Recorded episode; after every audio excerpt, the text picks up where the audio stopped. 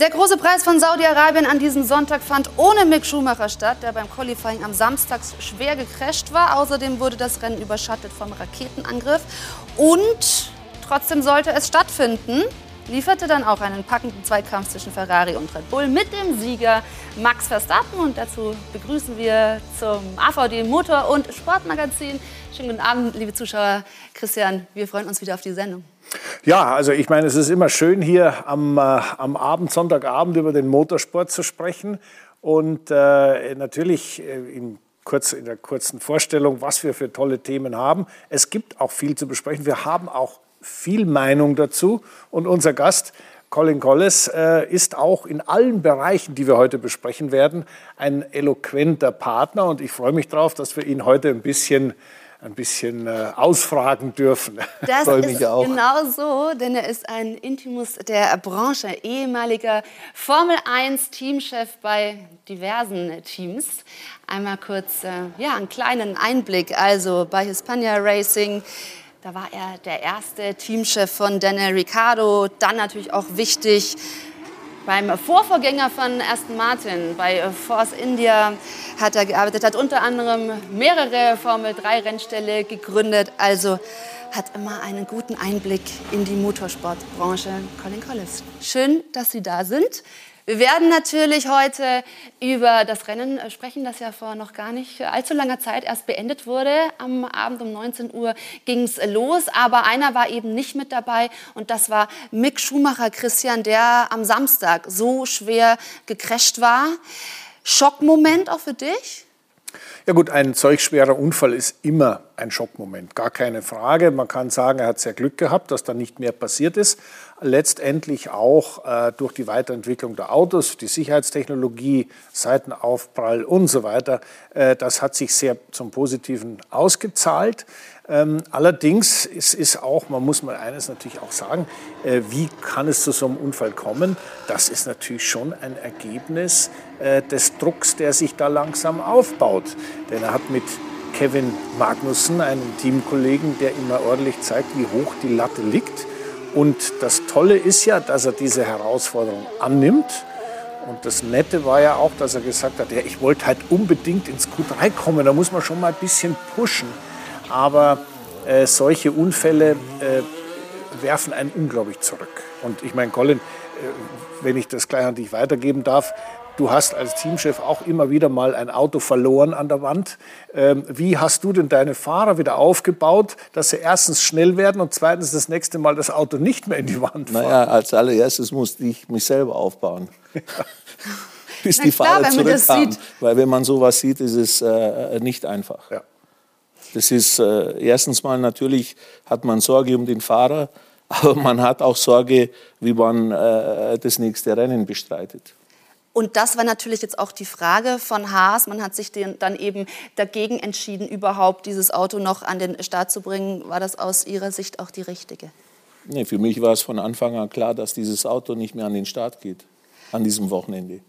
So wie es aussah, ist es auch auseinandergebrochen bei über ja, 270 km/h da dann eben äh, zu crashen, Christian. Aber wenn wir noch mal erstmal beim Mick bleiben, da kann man froh sein, dass nichts Schlimmeres passiert ist. Gleichzeitig sagt er ja, er wäre bereit gewesen zu fahren. Ist das naja, vielleicht dann auch fahrlässig? Sagt äh, jeder. Äh, äh, völlig richtig. Colin bringt es auf den Punkt. Das hätte ich auch gesagt. Das ist völlig wurscht mit und ohne Gehirnerschütterung. Was ist alles wurscht. Ein Rennfahrer will immer fahren, sagt er ist fit und alles ist kein Problem. Denn das nächste Rennen, so schnell wie möglich wieder ins Auto, ist immer eine Chance, dass er zeigen kann, was er vielleicht doch noch drauf hat und dann kann er diesen Crash auch maximal schnell hinter sich lassen. Aber Colin, du weißt, wie viele Komponenten dazugehören, so ein Auto, was in zwei Teile gebrochen war, wo mit Sicherheit der Motor auch was abgekriegt hat, weil sonst bricht es da nicht auseinander, äh, das Getriebe gar nicht mehr dran war, das Monocoque beschädigt war, wie viele Teile da zusammenkommen und was es für ein Aufwand ist, das Ding wieder zusammenzubauen. Kannst du äh, uns da mal ein bisschen erklären, wo die Probleme liegen oder was kann da schiefgehen? Wieso haben die das denn nicht versucht? Naja, in der Vergangenheit hatte man ein TK. Das hat man aus Kostengründen äh, reduziert oder gekürzt. Und man darf auch nur das Monocoque in einem gewissen Zustand haben. Also du darfst es auch nicht so haben, dass du schnell die Aufhängungen zusammenbaust oder einen Motor dranhängst und das Getriebe, das würde relativ schnell gehen. Also du hast einen Monocoque auf Ersatz, aber das ist nicht so schnell einsatzbereit. Also man hätte über Nacht arbeiten können und dann auf dem letzten Drücker hätte man das Auto vielleicht hinstellen können, aber es wäre vielleicht ein Sicherheitsrisiko trotzdem gewesen, ja, weil dann Fehler passieren können. Und ich weiß nicht, ob man dann dem Fahrer einen Gefallen tut, ob man dem Team einen Gefallen tut. Vor allem am Anfang der Saison, wo du noch nicht so viele Teile hast. Ja, und, und das spielt alles eine Rolle. Und vor allem, wie realistisch ist es dann wirklich mit dem Auto, eben gerade unter den Sicherheitsvorkehrungen, dann auch noch jetzt im Haasfall dann Punkte zu holen? Ja, die Punkte sind natürlich das, der, der nächste Schritt. Erst muss dein Fahrer mal wieder einigermaßen klarkommen und natürlich, der hätte natürlich als letzter losfahren müssen aus der Boxengasse, so sagen es die Regeln. Und äh, da muss man sich, und deswegen fand ich das eine absolut richtige Entscheidung, da teile ich die Meinung von Colin, äh, ihn da gar nicht, das Auto gar nicht äh, an Start zu bringen. Ähm, es ist viel besser, das vernünftig in Ruhe zu machen. Der Fahrer kann mal durchatmen, ja, denn so ohne war der Crash nicht, auch wenn er fit Eben. geblieben ist äh, und kann in Melbourne wieder angreifen. Und in Melbourne steht das Auto dann wieder sauber da. Und dazu muss man auch noch wissen, ähm, diese Ersatzteilsituation, die du richtig angesprochen hast, ist natürlich im Rennen 2 ist es nicht so, dass die wahnsinnig viele Ersatzteile haben, dass man das alles zusammennagelt und es läuft. Äh, speziell, wenn man die Situation betrachtet, dass wir ja am Beginn eines Reglementzyklus sind. Das heißt also, jetzt wird alles unglaublich weiterentwickelt. Das heißt, die Teile, die der als Ersatzteil vielleicht hat, sind in Melbourne schon ausrangiert. Und ja. deswegen ist es gescheit gewesen, äh, Melbourne wieder von vorne und dann schon. Und man baut auch nicht so viele Teile, weil man weiß, dass die Entwicklung relativ schnell genau.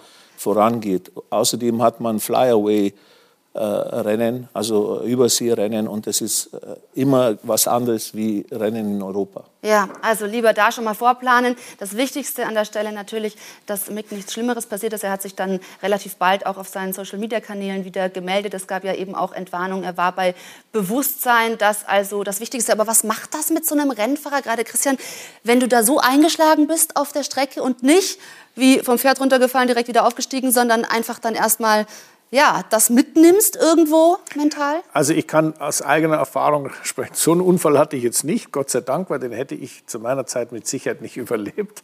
Aber die, die ich hatte, waren auch kräftig genug.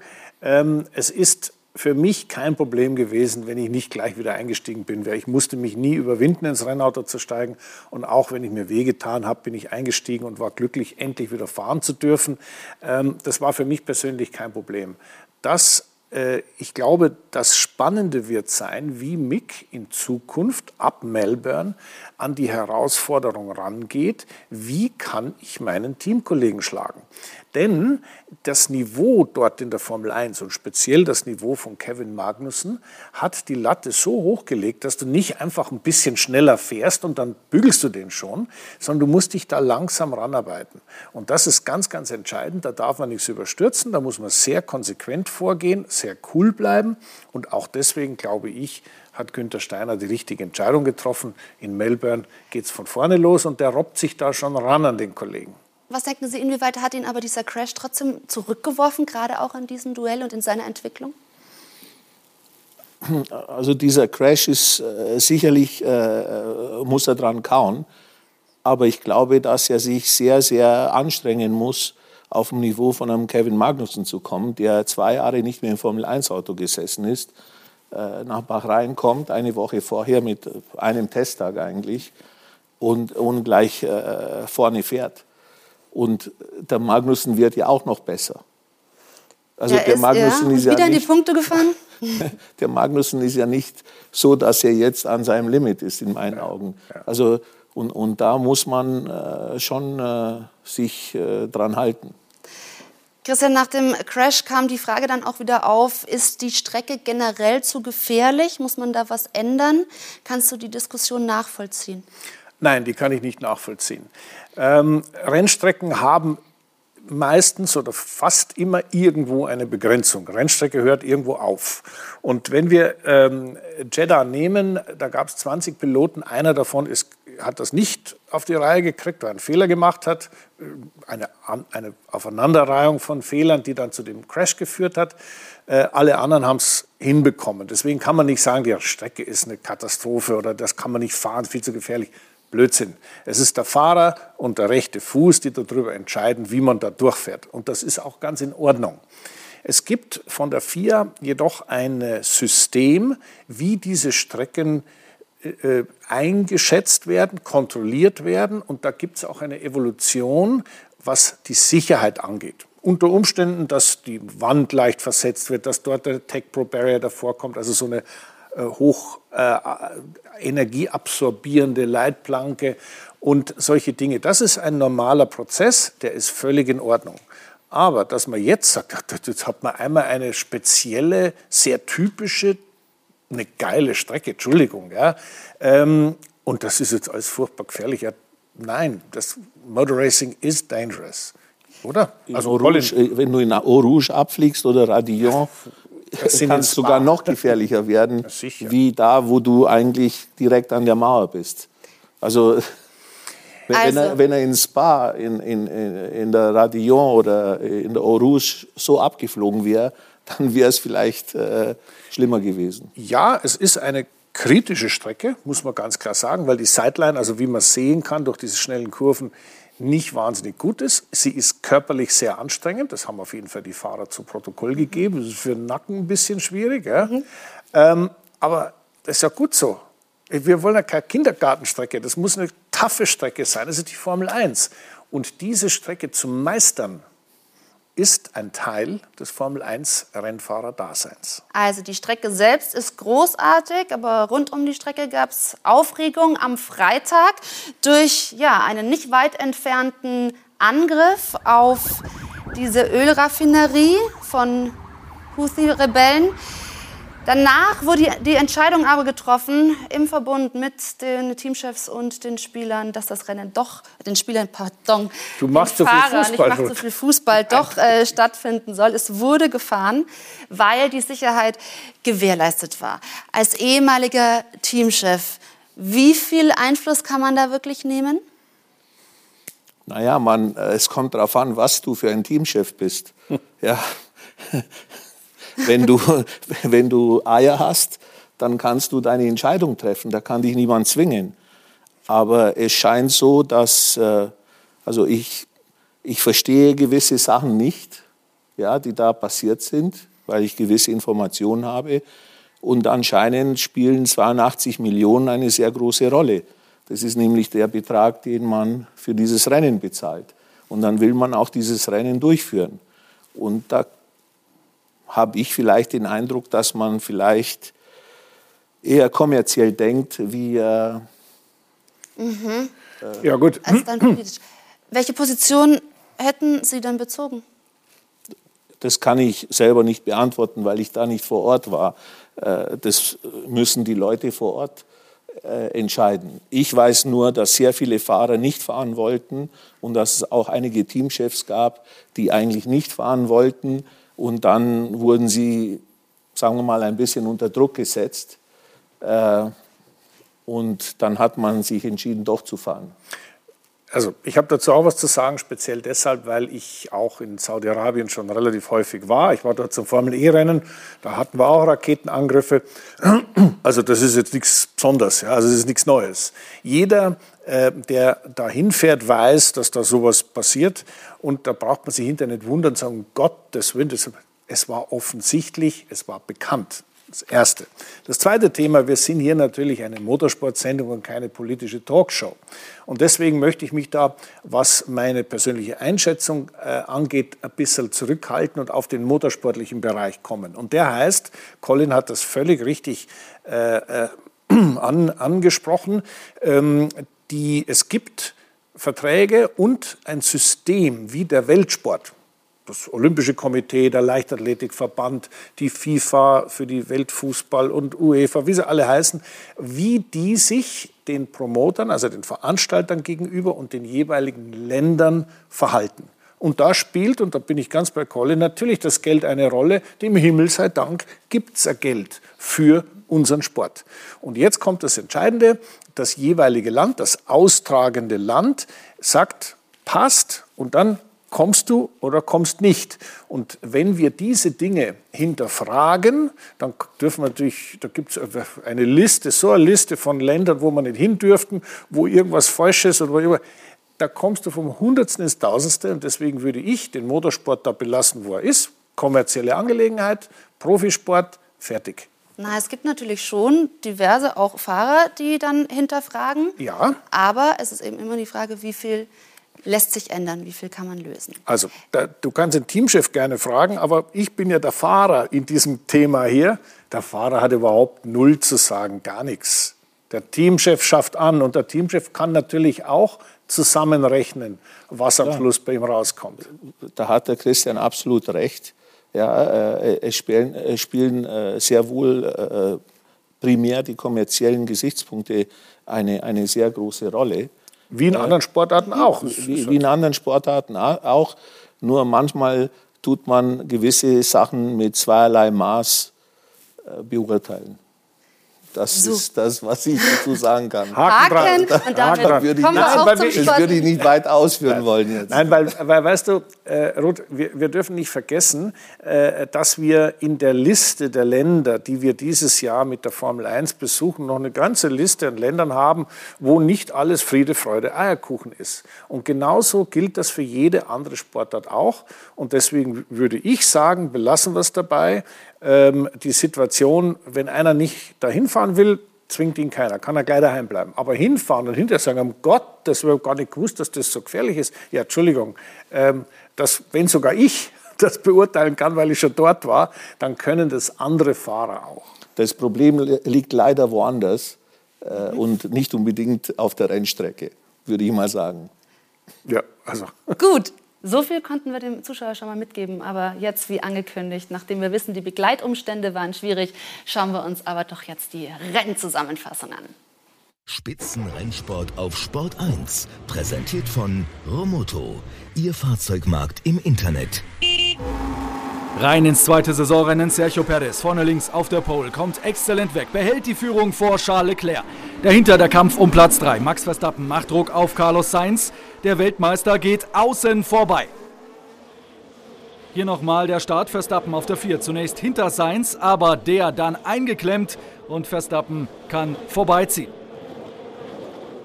Das erste Renndrittel geprägt vom Duell zwischen den Alpine-Teamkollegen Alonso und Ocon. Die racen richtig, schenken sich keinen Meter im Fight um Rang 6. In Runde 16 Latifi mit dem Crash. Wie schon im Qualifying muss er das Auto abstellen. Das Safety Car ist draußen. Währenddessen gibt es einen Vorfall zwischen Sainz, der aus der Box kommt und die Nase leicht vorne hat, und Perez. Sainz fühlt sich abgedrängt. Perez übernimmt Platz 3. Die Rennleitung entscheidet, so geht das nicht. Der Mexikaner muss Sainz wieder vorbeilassen. Lewis Hamilton als 15. gestartet, kämpft sich durchs Feld. Am Ende wird er 10. Mick Schumacher nach seinem Crash im Training zum Glück wohl auf und als stiller Beobachter dabei. Er sieht gleich drei Ausfälle in kurzer Zeit. Ricciardo, Alonso und auch Valtteri Bottas, alle draußen. Vorne der Zweikampf zwischen Leclerc und Verstappen. Der Weltmeister jagt den Ferrari-Piloten, mehrfach wechselt die Führung. In Runde 47 dann Verstappens letzter Angriff, er zieht vorbei. Es ist der entscheidende Moment des Rennens. Max Verstappen gewinnt den Grand Prix von Jeddah vor Charles Leclerc und Carlos Sainz. Ferrari erneut bärenstark, aber Max Verstappen am Ende eiskalt. Spitzenrennsport auf Sport 1. Präsentiert von Romoto, Ihr Fahrzeugmarkt im Internet. Also Max Verstappen und das, nachdem Red Bull dieses Drama erlebt hat in Bahrain. Sind sie jetzt da, die Red Bull? Die waren auch in Bahrain da. Die haben halt nur Pech gehabt. Und jetzt haben sie eben auch die Punkte. Ja. Und das mit einem Battle, das uns wirklich alle erfreut. Christian, ist das so das neue, sag ich mal, Titelduell? Haben wir das jetzt zwischen Red Bull und Ferrari? Ja, also logischerweise, klar, die fahren auf Augenhöhe. Der Mercedes ist davon noch relativ weit entfernt. ähm, und das Mittelfeld kommt nicht mit. Also das ist ganz klar eine Angelegenheit zwischen Ferrari und Red Bull und dann, wenn wir etwas spezifischer werden wollen, natürlich zwischen Leclerc und Verstappen, den jeweiligen Nummer 1 Piloten der beiden Rennställe. Das, was mir sehr gut gefallen hat, war, äh, dass in, der, in dieser Konstellation, wie wir das jetzt haben, ähm, wir mit einem fantastisch gut aufgelegten Verstappen zu tun haben, der nicht mehr einfach nur wie ein Büffel irgendwo da reinfährt und den anderen von der Strecke fährt. Einem unglaublich cleveren Leclerc, der auch die streckenspezifischen Eigenheiten wie eine dreifache DRS-Zone, da können wir mhm. anschließend nochmal drüber ja. reden, ähm, für sich in Anspruch nimmt und Verstappen kontert dann. Also das sind alles, das ist eine kleine Delikatesse, die neben dem eigentlichen Zweikampf schon auch noch mal erwähnt werden sollte. Das sind schon zwei tolle Leute, die dort auf diesem Niveau gegeneinander fahren. Ja, wie sehen Sie das gerade? Also es kristallisiert sich wirklich da ein neues Top-Duell heraus. Naja, aber es ist immer Verstappen dabei. Also er ist schon was Spezielles ja, ja. für mich. Er ist, er ist, eine andere Liga. Und äh, dazu gehört vielleicht auch ein Hamilton, wenn er konkurrenzfähiges Auto hat und äh, genauso Leclerc. Und Ferrari und Red Bull sind eine andere Liga. Und dann jeweils die Fahrer Verstappen und, äh, und Leclerc. Und wenn wir auf dieses äh, DRS-Thema eingehen, Christian, also ist es jetzt eine neue Form von Racing, wie man da um das richtige DRS über die DRS-Linie feilscht? Ja, gut, also das muss man ganz kurz mal erklären. Also äh, Colin hat das mit Sicherheit in dieser Form natürlich nicht, weil da gab es das mit DRS nicht. Aber man muss seine Fahrer vor dem Rennen über Möglichkeiten briefen, die auf sie zukommen könnten im Rennen, wie sie sich verhalten müssen oder wie sie sich nicht verhalten dürfen. Und wir haben in, in Jeddah drei DRS-Zonen. Und es ist so, dass diese DRS-Zonen immer einen sogenannten Detection Point haben. Das heißt, DRS, Flügel geht auf, ich habe mehr Schwung auf der Geraden, kann überholen. Die Detect, der Detection-Punkt ist da wird gemessen, ob ich innerhalb einer Sekunde hinter dem Vordermann herfahre. Nachdem das dreimal ist dort, ist es natürlich sehr, sehr schwierig, das irgendwie richtig hinzukriegen, dass nicht immer wieder ein Konter kommt. Und der Verstappen hat einmal oder sogar zweimal äh, sich wieder auskontern lassen von Leclerc. Und erst beim letzten Mal hat er dann äh, gedacht, na, jetzt mache ich hier ein bisschen langsamer, dann bin nämlich ich hinten dran ja. und der Leclerc vorne. Das heißt, ich, der hinterher fährt, kann ihn da überholen, wo er eben nicht mehr kontern kann. Und da wird es dann schon sehr speziell, weil die fahren nebenbei nämlich auch noch ein Rennen am Limit eben. und müssen versuchen. Wie, wie clever, wie riskant war das? Na, der hat es äh, verstanden. Ich meine, in Bahrain, Bahrain haben, wir, haben, wir, haben wir das Gleiche gehabt. So hat er ja eigentlich, okay, erstmal das Rennen verloren, dann ist er ausgefallen. Aber er, er hat es jetzt verstanden, und zwar sehr schnell verstanden, und hat dann sich immer zurückfallen lassen oder versucht, sich zurückfallen zu lassen, äh, damit äh, er hinterm so, Leclerc. Ja. Das ist natürlich das Entscheidende. Wer da hat er mehr gebremst, mehr. als er hätte müssen. Und da die Linie, die du da gesehen hast, ja, das war der Rest Detection. Dort wird gemessen und da war er eben hinten dran. Das heißt, der hintere darf den Flügel öffnen und dann konnte er schnappen. Also in Bahrain hat sich das abgezeichnet. Ähm, man hat den Leclerc nach dem Rennen in Bahrain gefragt und da hat er das sich auf die eigenen Fahnen geheftet, gesagt, also ich habe mir das so überlegt. In der heutigen Formel 1 ist das möglich, aber nicht wahnsinnig wahrscheinlich, denn die Kommunikation, die zwischen den Fahrern und der Boxenmauer und den Ingenieuren und auch, das geht ja dann noch weiter in den, in den Control Room, in der, in, in, in der Base, wo die, wo die Fabrik ist, ähm, die ist schon so intensiv, dass man die Fahrer auf solche Situationen vorbereitet. Und gerade in Jeddah, erinnere dich, letztes Jahr gab es ja diesen, diesen, dieses lustige letztendlich und dieses unglaublich äh, sagen wir mal, spektakuläre Durcheinander, wo Hamilton und Verstappen so gebremst haben, ja. dass der Hamilton dem anderen hinten reingefahren Ganz ist. Und genau. das, da ging es ums selbe Thema. Und äh, deswegen würde ich sagen, hat die jeweilige Strategieabteilung und der, der, der Renningenieur haben solche Sachen auf dem Schirm und die erzählen dann den Fahrern schon, also jetzt pass auf, vor der Kurve machst du mal lieber dies oder das. Und äh, wozu es führt, haben wir gesehen heute. Das kann rennentscheidend sein, ganz klar. Ja, und dann muss man ja auch bedenken, Verstappen von Platz 4 gestartet. Also ähm, der hat sich da auch einfach mit einer guten Rennleistung nach vorne gearbeitet. Ja, äh, Perez hat natürlich auch Pech gehabt mit der Safety-Car-Phase. Und dann äh, hat er sich halt äh, an Leclerc angehängt und äh, hat auch Druck gemacht, rundenlang auf Leclerc. Und dann haben die dieses Spiel gemacht. Also äh, in, in Bahrain bin ich mir nicht so sicher, dass die Strategieabteilung davon überhaupt wusste. Ich glaube, dass die das dort mitbekommen haben, wie nah man überhaupt fahren kann und was da alles passieren kann. Ja. Weil kein Mensch hat die Erfahrung vorher, Neues wie, Reglement, wie, wie, wie es im Rennen passiert. Ja, also deswegen, das, was der Leclerc vielleicht sagt, dass er sich das da spontan überlegt hat, das kann schon sein. Ja. Dass sie es danach besprochen haben, ist auch klar. Definitiv. Also die, die, was ich vom Colin noch gerne wissen möchte, ist, ich, ich persönlich habe eine sehr klare Meinung und wir haben anfangs ja über die drei Piloten, Hamilton, Verstappen, Leclerc gesprochen. Was ist es, was den deiner Meinung nach den Verstappen gegenüber auch einem noch so guten Perez und so weiter und vielleicht auch gegen einen noch so guten Leclerc dieses kleine extra bisschen besser macht. Was ist es? Also auch beim Hamilton, wo er jung war, er, hat, er ist ja Formel 3 gefahren, wo wir ja auch Formel 3-Team hatten. Beim Hamilton war es so, der konnte sofort eine schnelle Runde fahren.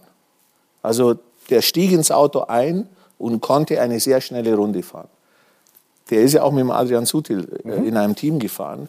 Der Sutil konnte dann auch die Zeit fahren, aber da, er hat vielleicht fünf oder sechs Runden gebraucht, bis er es verstanden hat, mhm. wie der Hamilton diese Runde fahren konnte.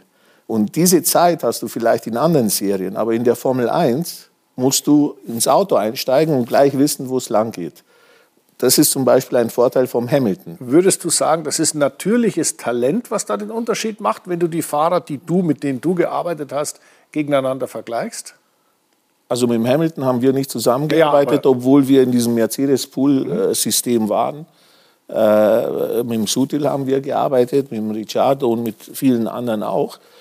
Man erkennt schon einen Fahrer, äh, ob mhm. er, äh, also, äh, ob er sehr gut ist oder ob er wirklich ein, ein Superstar ist. Mhm. Ich kann mich noch erinnern, äh, wo ich mit dem Dr. Marco telefoniert habe und da hat er gerade den Verstappen unterschrieben und Formel 1, also gleich, dass er Formel 1 fährt aus der mhm. Formel 3. Weiß, ja. Und dann hat er äh, versucht, sich bei mir zu rechtfertigen, obwohl das gar nicht äh, nötig war, da, da, also mir zu sagen, dass das ein super Junge ist und dass der das also unglaublich ist. Sage ich, ja, das weiß ich, der ist unglaublich. Aber ja, weil, ja, weil er auch in der Formel 3 gezeigt hat, dass er gleich auf den Punkt, also äh, und der Vater, also ich meine, die Familie, die hat es wirklich sehr professionell und sehr exzessiv betrieben.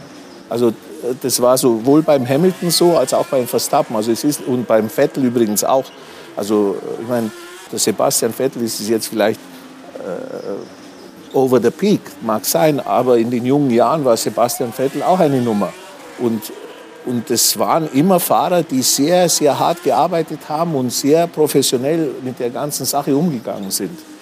Und da spielt auch das Umfeld eine Rolle. Und, äh, und, und so wurden die äh, erzogen, kann man sagen. Und dann hat er zusätzlich aber auch noch einen sehr, sehr starken Teamkollegen, Sergio Perez, der, und das ist ja auch herausragend, seine erste Pole eingefahren hat nach 215 Rennen, Christian. Also äh, der hat an dem Samstag nämlich auch gezeigt, wenn es darum geht, richtig zu performen. Großartige Leistung. Äh, ja, also Sergio Perez ist schon ein Pilot, der, der ein absoluter Spitzenmann. Aber äh, der kommt mit einem Verstappen über die Saison hinweg nie im Leben mit. Das ist eine andere Liga. Eine andere Liga. Andere Liga. Es ist so. Colin hat Umso herausragender deswegen dann auch die Leistung. Ja, da hat der Verstappen halt ein bisschen Pech gehabt, weil das war, es war ein bisschen komische Situation ähm, in Jeddah mit den Reifen. Und das auch kurz erklärt. Normalerweise ist ein neuer Rennreifen immer schneller als ein gebrauchter Rennreifen. Und wir haben dieses Jahr eine andere Regel, was das Anwärmen der Reifen angeht. Man darf die Vorderreifen nur auf 70 Grad und hinten auf 80 oder anders, auf jeden Fall viel weniger vorheizen. Und ich bin mir absolut sicher, dass die Teams noch nicht so richtig überrissen haben, was ist jetzt optimal, wie funktioniert das optimal, um den besten Grip rauszukriegen. Und so passiert es öfters, dass man mal mit einem gebrauchten Reifen eigentlich schneller fährt als mit einem neuen. Der Verstappen ist zwei Aufwärmrunden gefahren oder, oder, oder noch mehr und ist dann seine Zeit gefahren. Das hat dann überhaupt nicht funktioniert. Wenn das sich eingependelt hat, hat meiner Ansicht nach ein, ein äh, Perez so netter ist und so schneller ist, keine Chance gegen Verstappen. Also, Wobei er sich selbst so eingeschätzt hat, wenn ich hier auf Pole fahren kann, dann überall. Also für ihn war das natürlich ja, ja, nein, ein, ein Rennfahrer, äh, er denkt immer von sich, er ist der Beste. Also jeder Rennfahrer, ich kenne keinen, der nicht sagt, Muss man wohl auch mitbringen. der Beste und der Schnellste. Das Selbstbewusstsein. Ja. Ich habe es auch immer getan. So, genau. Der Perez ist für mich ein optimaler zweite, zweiter Fahrer. Und deswegen wurde er ja auch verpflichtet. Klar. Ja, weil Red Bull braucht Punkte. Ja, der, das ist ein sicherer, äh, schneller, konstanter Fahrer. Aber ein Verstappen ist eine andere Liga. Genau. So, und jetzt ist aber trotzdem noch mal herauszuheben, was Ferrari in dieser Saison abruft. Also nach diesem Doppelerfolg in Bahrain jetzt wieder da. Wie muss man die Leistung einordnen? Naja, äh, die haben halt zwei äh, schwere Jahre hinter sich, äh, mindestens zwei schwere Jahre. Und die haben halt einen sehr starken Motor und haben halt sehr schnell umgeswitcht auf das neue Reglement, ein Auto zu entwickeln. Also das ist keine Hexerei. Ja, also Christian, aber es zeichnet sich jetzt eben genau ab, dass die Red Bull und dann auch Mercedes im Moment sowieso standhalten können und vor allem diese Frühform jetzt auch heute nochmal bestätigt haben. Ja, das ist ja offensichtlich. Ähm, ich habe ähm, mir in einer Analyse mit einem Freund von mir mal überlegt, wie diese Motorensituation ausschaut. Also da muss man mal technisch rangehen. Oder? Mal schauen, wer fährt da wie schnell. Nicht nur die Höchstgeschwindigkeit, sondern auch jeweils, wer fährt prozentual wie, wie viel unterhalb der, der, der Motorenlimits oder der Geschwindigkeitslimits von Ferrari. Also eindeutig, das ist der beste Motor und zwar mit einem spürbaren Abstand. Was heißt, Sekunde. Ja, was heißt dann spürbarer Abstand? Heißt, unter 30 PS brauchst du gar nicht anfangen. Wir sprechen von ungefähr einer halben Sekunde. Und das ist der Abstand. Ja, ja da hat er, hat er Colin völlig recht. Das, das Entscheidende ist aber jetzt, und das siehst du auch auf der Rennstrecke immer wieder, die haben richtig Rauch an der Kette. Jetzt ist entscheidend zwei Dinge wir können uns erinnern, in der nicht allzu fernen Vergangenheit gab es schon mal einen Ferrari-Motor, der dermaßen geschoben hat, da kann der Sebastian Vettel heute noch schwärmen davon. Mhm. Der war aber nicht so ganz sauber. Den musste man dann, ja, ich sag mal, in bestimmten Bereichen verändern und damit war die, der, die Power Unit, was ja immer wieder ein Sechszylinder Turbomotor, eine große Motorgeneratoreinheit äh, am an der Kurbelwelle und eine kleine am Auspuff ist, die die Elektrik, die Batterie und den, und den äh, Verbrennungsmotor miteinander gleichzeitig betreiben. Da war Ferrari echt schlecht und jetzt sind sie verdächtig gut. Und ich kann dir jetzt schon sagen, im, im äh, Formel 1 Fahrerlager wird schon spekuliert, was sie diesmal wieder gemacht haben. Wie kann das sein? Mhm. Ähm, bei Mercedes ist es halt so, die haben ja, vergiss nicht, letztes Jahr unglaubliche Zuverlässigkeitsprobleme gehabt. Ja, das ja. Ding hat ja nicht gehalten. Und äh, inwieweit das in dieses Jahr mit reinspielt, weil Zuverlässigkeit ist immer abhängig davon, wie viel Leistung du dem Motor zumutest. Wenn du mit maximaler Leistung fährst, dann geht er auch maximal schnell kaputt. Wie das bei Ferrari sich entwickelt, wissen wir nicht. Heute ist einer kaputt gegangen, der von Bottas, Mhm. Und äh, auch der Honda hat einen kaputt gehabt, das war der von Tsunoda. Äh, die beiden Ferraris sind noch wunderbar beieinander geblieben. Äh, ich glaube, auch ein Williams hatte schon einen Motorschaden. Also es ist nicht so, dass das so einfach locker flockig immer gut geht. Aber sie hat der Ferrari-Motor und die Leistung nicht überrascht. Also generell nicht, weil sie sich darauf vorbereiten. Nein, weil ich denke, äh, die haben ja eine, eine sehr äh, sanfte Strafe bekommen vor ein paar Jahren und äh, Teil dieser Strafe war ja auch, dass äh, sie sich verpflichten mussten, bei der Entwicklung des synthetischen äh, Benzins mitzuwirken. also mit dem wir jetzt fahren. Diesen ja? Vorteil, den Mercedes zehn Jahre lang gehabt hat, dass sie früh genug angefangen haben, einen Motor zu entwickeln, einen Hybridmotor damals, hat jetzt wahrscheinlich Ferrari, weil sie auch zeitiger angefangen haben, mit dem Benzin, mit dem anderen Benzin zu experimentieren. Und das macht schon einen Unterschied. Das, nur ganz, ganz kurz. Mhm. Äh, Benzin, es gibt ein eigenes Benzinreglement, wie, wie diese Moleküle da ausschauen müssen. Und dieses Benzinreglement für die Saison, die jetzt läuft, 2022, ist vor zwei Jahren oder anderthalb Jahren definiert worden und da geht es um E10, da geht es um diesen, diesen E10 Bio-Kraftstoff, Bio der dabei gemischt wird, CO2-neutral, der soll gesteigert werden, immer mehr, mehr, mehr. Und das hat der, der Benzinpartner und Ferrari für die FIA entwickelt. Und da hat der Colin völlig recht, da hatten die natürlich einen, einen kleinen Vorteil. So, und wir sehen, die Mercedes-Motoren haben ein Nachteil oder ein Problem. Auf alle Fälle gehen wir gleich noch darauf ein und gucken natürlich auf das Sorgenkind Aston Martin gleich noch bei uns. Da geht im Moment nämlich ziemlich wenig. Und wir schauen auf äh, Lewis Hamilton und eben auf Mercedes. Auch da ist noch Nachholbedarf. Das heißt, äh, bei uns gibt es noch viel zu besprechen im AVD Motor- und Sportmagazin. Bleiben Sie bei uns. Zurück im AVD Motor- und Sportmagazin. Christian und ich begrüßen Sie wie immer. Und Colin Collins ist heute bei uns, ehemaliger Formel 1 Teamchef, unter anderem beim Vorgänger von Aston Martin. Herr Collins, wenn Sie die Performance von Aston Martin im Moment sehen, was denken Sie da? Dass es nichts wird. Nichts? Das ist die Zukunft, die er dass schon es gar sieht. nichts wird, dass aus dem Rennstall nichts mehr werden dass kann. Warum? Dass alles nichts wird. Warum? Weil, äh, weil du einen äh, Teamchef oder einen Teambesitzer hast, der meint, er ist Teamchef, der meint, alles besser zu wissen, der mit aller Gewalt und mit allen möglichen Tricksereien versucht, äh, seinen Sohn nach vorne zu positionieren. Und, und das, ist der völlig, das ist der völlig falsche Ansatz in meinen Augen.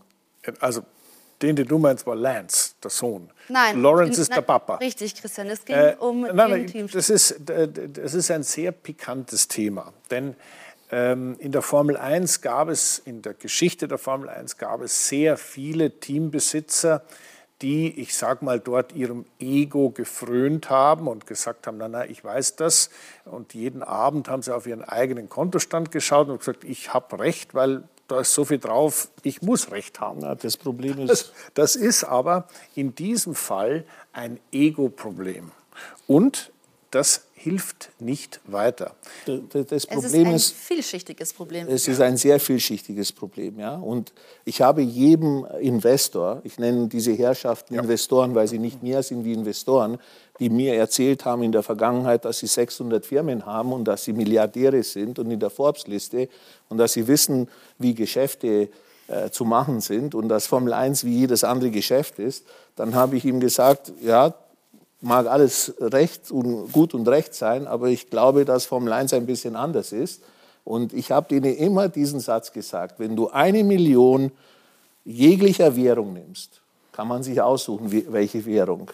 Und die, wenn du die in ein Feuer schmeißt, mhm. die werden schneller in der Formel 1 verbrennen wie im Feuer, wenn du nicht weißt, was du tust.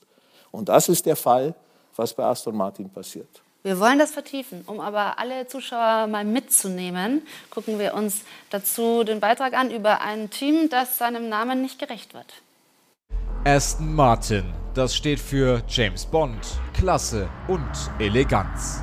Dass 007 nicht im neuen AMR 22 über die Rennstrecken dieser Welt jagen wird, war klar. Dass Klasse und Eleganz der Truppe aus Silverstone aber in eklatanter Weise abgehen, nicht. Schon bevor sportlich die Groschen fielen, wurde es hinter den Kulissen dreckig. Ottmar Schaffnauer, jahrelanger starker Mann bei Force India, Racing Point und eben Aston Martin, ging zur Konkurrenz, weil es menschlich nicht mehr passte. Zwei Päpste funktionieren nicht. Mit dem zweiten Papst ist Lawrence Stroll gemeint. Der kanadische Milliardär will den Erfolg mit allen Mitteln, bringt nicht nur diese, sondern auch sich stark ein.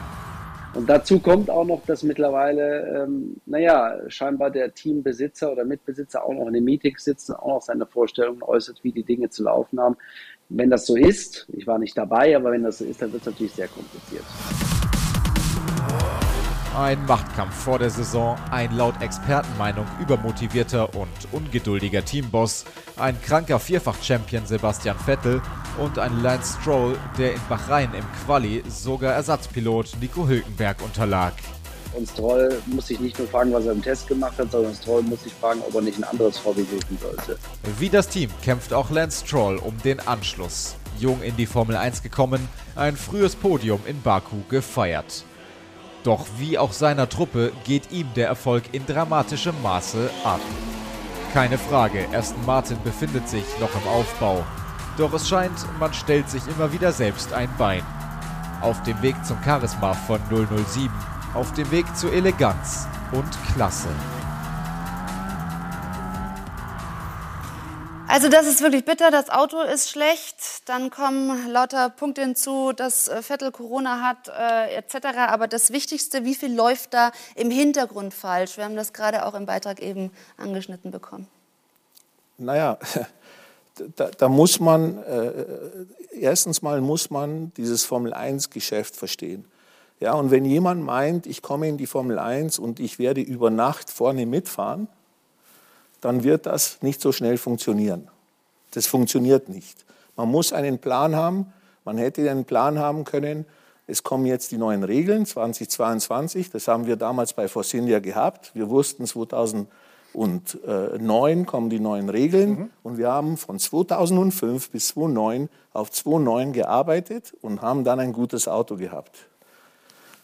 Der Herr Stroll hat vor ein paar Jahren entschieden, ich muss alles schnell, kurz, egal was es kostet, hat sich dann von Mercedes äh, Pläne geben lassen, Autos kopiert, hat ein erfolgreiches Jahr gehabt. 2020 mit dem vierten Platz. Ja, da, da haben sie auch ein Rennen gewonnen, glaube ich.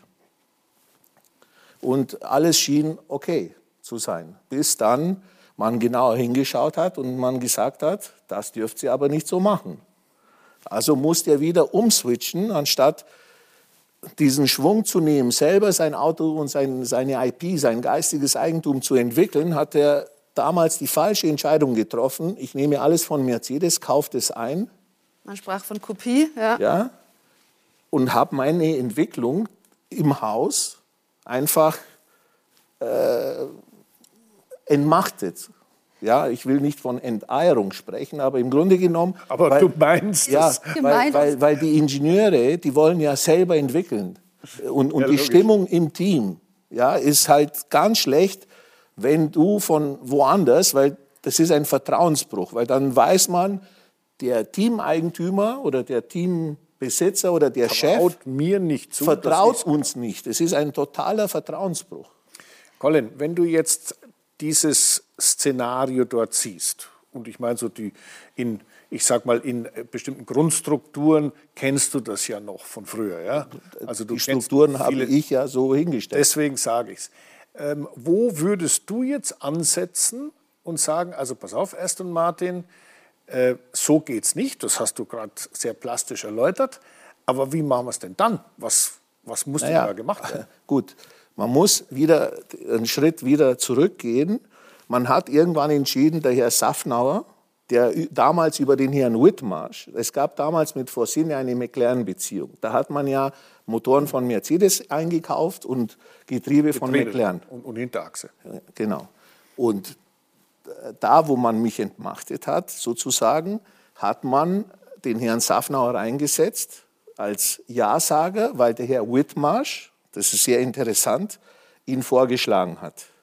Ja, das ist deswegen interessant, weil jetzt ein paar Jahre später der Herr Safnauer entmachtet wurde durch den Herrn Whitmarsh wiederum. Das ist der Whitmarsh. Ja. Also ganz kurz. Also, Allerdings und solche der Spielchen, Nachfolger, auch interessant, den kennen Sie auch gut mit Mike Krack. Ja, ja. Aber diese Spielchen, diese politischen Spielchen bringen nur Unruhe. Ja, das will ich damit sagen.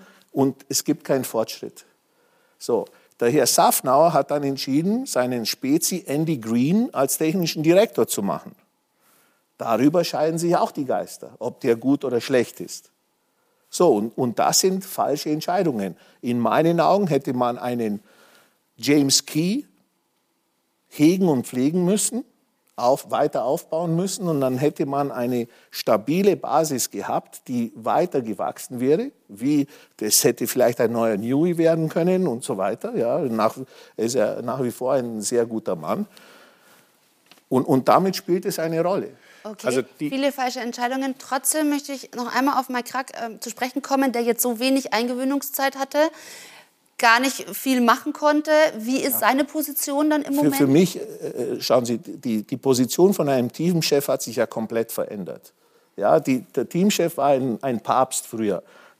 Diese Päpste gibt es ja nicht mehr, ja, weil sie dann einen Oberpapst haben. Ja, also die, die, sind ja entmachtet worden. Und es sind im, im Grunde genommen, die, die neuen Teamchefs sind eigentlich Head of Operations. Und das zieht sich durch. Das zieht sich ja, das ist bei Mercedes im Grunde genommen auch nicht anders. Das ist bei Force India so, das ist bei Alpine so. Das, äh, ich meine, da hat man auf einmal drei Teamchefs letztes Jahr gehabt äh, und so weiter. Ja, weil, weil die Position des eigentlichen Teamchefs nicht mehr so existiert wie früher. Ja, da war der Eddie Jordan sein eigener Herr und sein eigener Boss das, das, muss man vielleicht kurz erläutern. Das war, die Formel 1 ist in, einer, in ihrer Entwicklungsgeschichte eine, eine Gruppe von, ich sage mal, sehr, sehr äh, speziellen Individuen gewesen, Charakterköpfe der absolut sagenhaften Art, wie ein Ron Dennis, wie ein Eddie genau. Jordan, wie ein Enzo Ferrari und so weiter und so weiter. Da gab es also sehr viele. Und die haben jeweils ihre Teams auch, ich sage mal, nach ihrem Gusto geleitet und haben letztendlich jede Entscheidung getroffen. Aber das waren Motorsportleute. So, das waren Leute, die aber den Sport geliebt haben, die und gelebt haben. Mhm. Die entweder, wie Ron Dennis, mal Mechaniker waren oder mal selbst Teammanager waren und dann sich entwickelt haben. Und nicht Investoren. Jetzt ist das, und das ist das, auf was es letztendlich ja, was die entscheidende Frage ist ja, ja, was würdest du denn jetzt machen? Man kann ja das Rad der Zeit nicht zurückdrehen.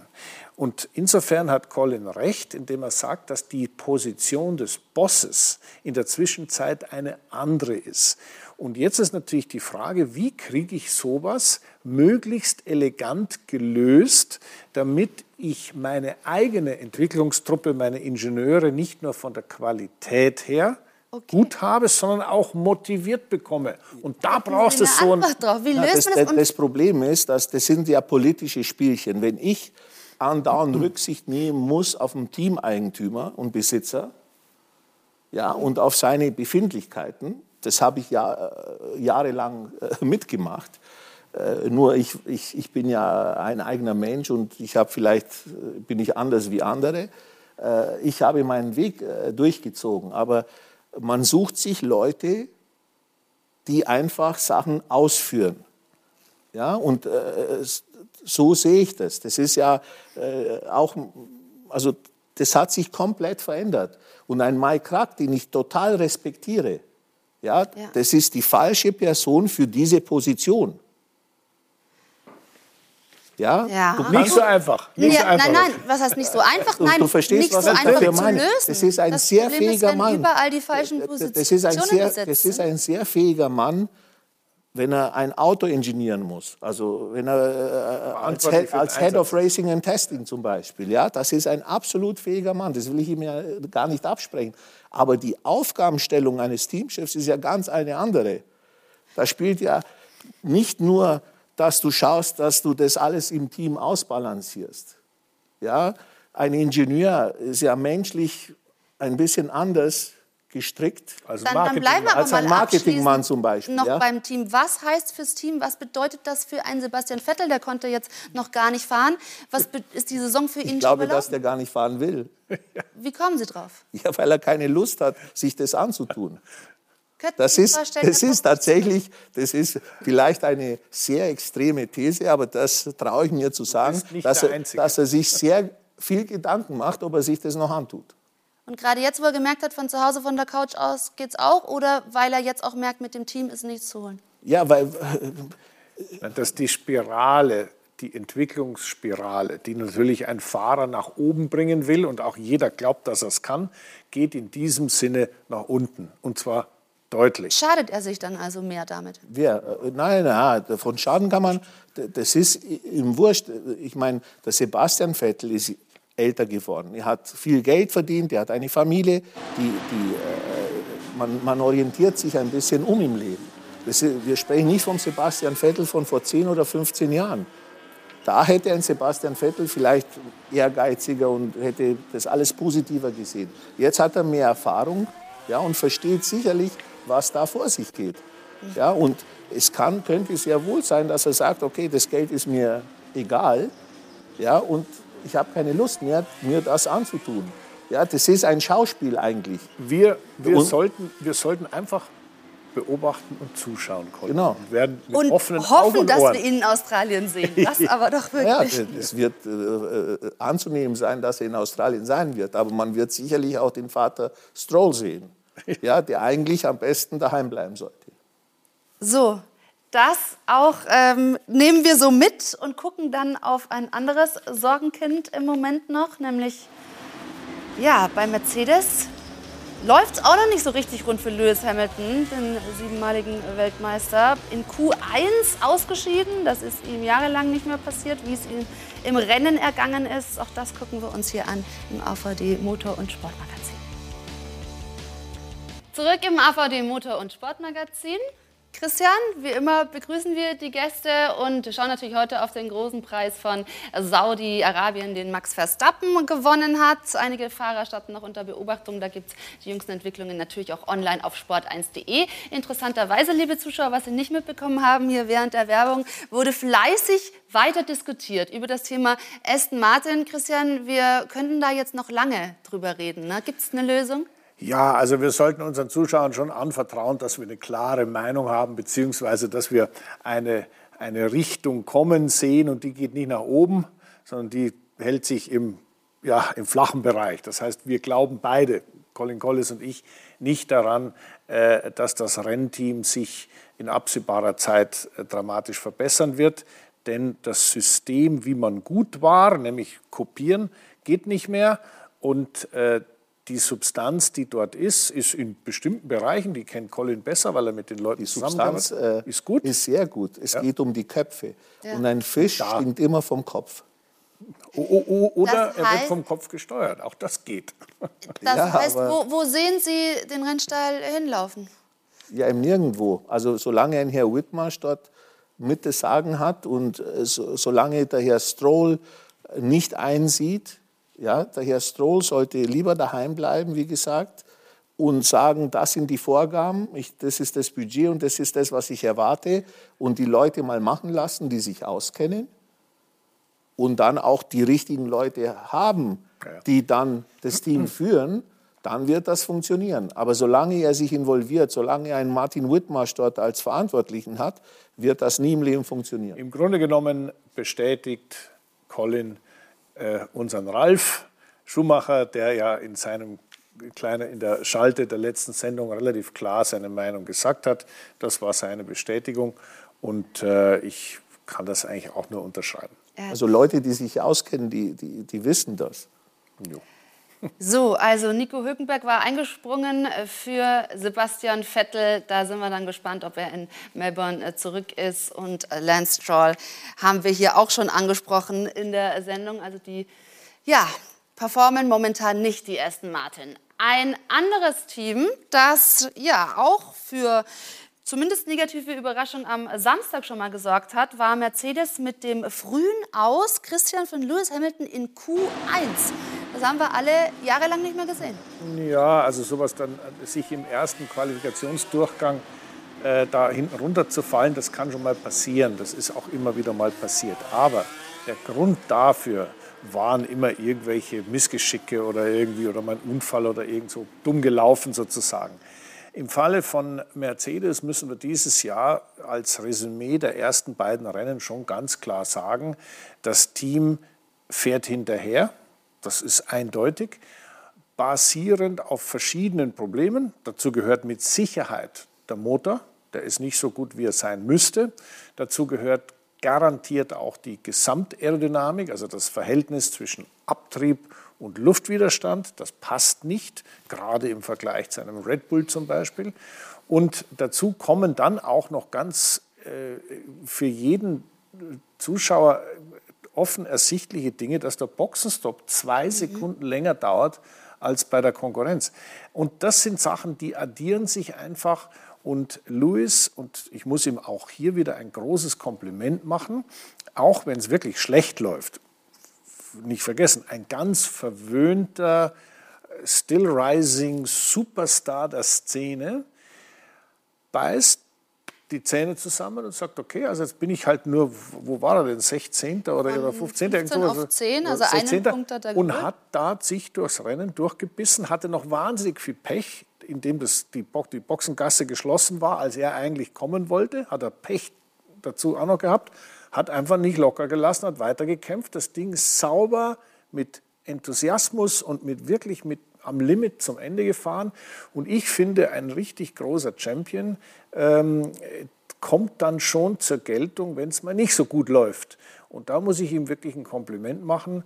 Äh, die Aufgabe liegt im Moment nicht bei Lewis Hamilton, Hamilton sondern die Aufgabe liegt äh, bei Toto Wolf, ab, Toto Toto Wolf, Wolf abwärts.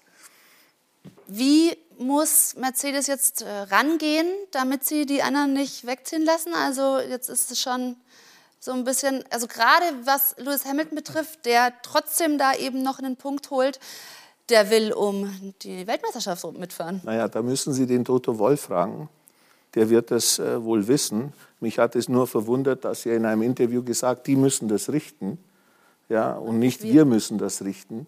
Also äh, das hat mich ein bisschen verwundert, dass man da so ein bisschen die Schuld äh, auf die Ingenieure schiebt. Ja, gut. Ich glaube, die sind groß genug. Die, die haben ihre Strukturen und, und, die werden alles tun, äh, damit sie wieder kommen. Ich glaube, das Hauptproblem am Auto ist der Luftwiderstand, also Drag. Das ist eins der, der Probleme von dem Auto und auch die Motorleistung. Aber Russell ist auf P5 gefahren, also deutlich. Ja, gut, P5. P5, P5 mit 20 nicht, Sekunden. Nicht äh, zufriedenstellend. Also Russell ist sehr gut gefahren. Aber wenn ich als amtierendes Weltmeisterteam antrete, mit dem also, also äh, Konstrukteursweltmeister, mit dem so oder so gesehen Weltmeister der vergangenen Jahre, Lewis Hamilton, dann will ich nicht maximal da irgendwo am fünften Platz rumeiern. Wenn der Lewis, das ist eine Katastrophe. Das ist, wenn der, der, der Lewis fährt um den Sieg, basta. Und das ist der Anspruch und das finde ich auch gut, der Anspruch des Teams. Und jetzt, jetzt wird es sehr, sehr spannend, denn genau wie Lewis mit einer so schlechten, schwierigen Situation perfekt umgeht, muss jetzt das Team zeigen, wie kriegen wir den Karren aus dem Dreck? Wie kriegen wir die Aero verbessert, ohne dass da großes Tohuwabohu passiert? Wie, wie, Entschuldigung, wie kriegen wir die äh, Kinematik so hin, dass das mit den Reifen klappt und das Ding nicht immer so wippt Aus. auf der Geraden? Und in Brixworth, da haben sie die größte Baustelle. Wie kriegen wir den E10 in Zukunft so gut gemischt, dass der, dass der, der Motor wieder Rauch an der Kette hat? Weil Vor allem das ist, die Zeit läuft ab. Und ja. das muss schnell passieren jetzt. Das meine ich. Äh, ganz also genau. vor allem beim Motor äh, läuft die Zeit ab. Also da sind sie sowieso nur noch äh, sehr eingeschränkt, was sie noch machen können. Vom Reglement her. Das vom Reglement her, ja. Und ich glaube, dass sie acht oder acht gute Jahre oder neun gute Jahre gehabt haben. Und das ist ein Zyklus in der Formel 1, das hat man immer wieder gesehen. Also müssen Sie jetzt mit einer Misserfolgsphase umgehen? Also ich glaube, also äh, es ist sehr, sehr gut möglich, ja. Äh, das äh, ist des Öfteren passiert. Das ist Red Bull passiert, das ist Ferrari passiert und es wird auch Mercedes passieren. Das ist, irgendwann mal gibt es eine Sättigung, eine, die, die Leute, auch die Ingenieure, die haben acht Titel gewonnen, die sind zwar motiviert, aber es, irgendwann brauchst du eine Niederlage, damit du wieder on the track bist. Also, äh es ist so gesehen nichts Neues. Ferrari, die waren super gut, wahnsinnig schlecht. Jetzt sind sie gerade dabei, wieder super gut zu werden. Red Bull haben mit Vettel alles gewonnen, was man gewinnen konnte. Dann kam der Komplettdurchhänger und jetzt sind sie auch wieder vorne mit Verstappen und so weiter. Es ist immer noch dasselbe Team. Es ist immer noch Adrian Newey. Es ist immer noch Jonathan Wheatley. Es ist immer noch Christian Horner und immer noch Dr. Helmut Marko. Und die haben auch Höhen und Tiefen erlebt. Und genau da muss Mercedes jetzt durch. Ich traue denen das zu, dass sie da wieder rauskommen. Die, die werden sicherlich rauskommen. Aber was können wir erwarten? Die Frage ist, wie schnell sie rauskommen. Eben, was können wir von Melbourne jetzt erwarten? Ist da schon Nee, da werden sie nicht rauskommen. Das Außer, so schnell geht das nicht. Ich meine, es kann von Strecke zu Strecke variieren. Natürlich hier äh, in, in, in Saudi-Arabien brauchst du halt, äh, ist eine Motorenstrecke, weil klar. sehr viel, 80% äh, Volllast. Voll, Volllast ist. Es gibt bestimmt Strecken, wo du weniger äh, Motor, also äh, Abhängigkeit hast. Ja. Das wird streckenabhängig sein. Aber es, mit diesem Auto werden sie definitiv nicht um die Weltmeisterschaft kämpfen. Sehr. Ja, Colin, die Fragen bleiben offen. Wir haben aber, Ruth und ich, schon ein bisschen was vor Augen, was das Rennen in Melbourne angeht. Wir werden da wieder unsere Sendung haben. Und äh, ich bin gespannt, worüber wir dann diskutieren werden. Wir können dich ja anrufen. Vielleicht hat sich da auch was entwickelt. Hast eine Meinung dazu? Auf jeden Fall haben wir die Möglichkeit, auch da beim Grand Prix von äh, Australien wieder hier bei Sport 1 im AVD Motor- und Sportmagazin ausführlich darüber zu reden. So ist es. Also am 10.04. wie immer um 21.45 Uhr. Schön, dass Sie für heute wieder dabei waren. Colin Collis natürlich herzlichen Dank für Dankeschön. den Besuch im Studio. Das war's für uns, von uns für heute. Schönen Abend. Tschüss.